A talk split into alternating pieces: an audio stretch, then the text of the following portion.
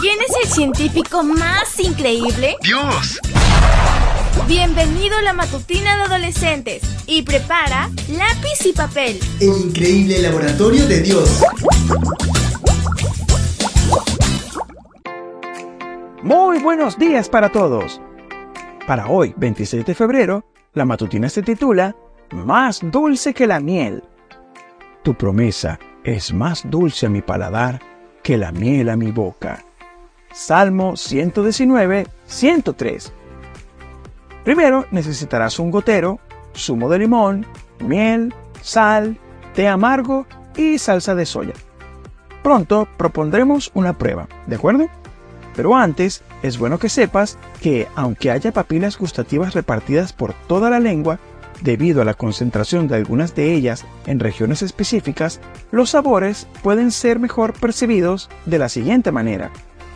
En la parte superior derecha de la lengua se percibe lo salado.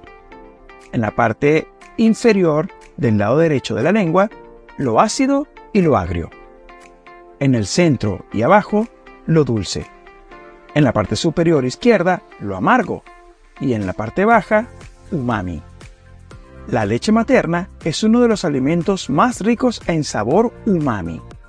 Prueba los sabores según las regiones y nota cómo los sientes. A continuación, sécate la lengua con una servilleta hasta que apenas quede humedad en ella. Pon un poquito de azúcar en la superficie.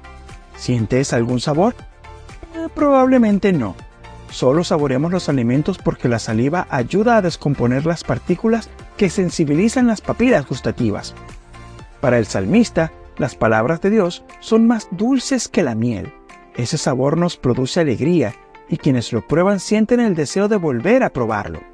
La verdad es que nadie seguirá las instrucciones de la palabra de Dios con alegría a menos que pruebe su dulzura.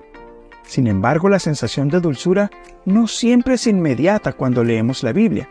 Hay periodos en los que nos sentimos motivados. En otros momentos sentimos que la palabra de Dios nos reprende y nos corrige. En esos momentos no debemos resentirnos. Al fin y al cabo, un padre que ama también corrige. Pídele a Dios que agudice tu paladar espiritual y te ayude a sentir la dulzura de aprender en su palabra. Mañana te espero para que sigamos conociendo el fascinante laboratorio de Dios.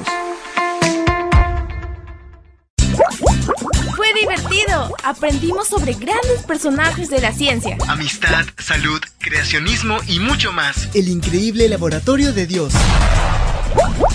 Esta fue una presentación de Canaan Seven Day Adventist Church y DR Ministries. Hasta la próxima.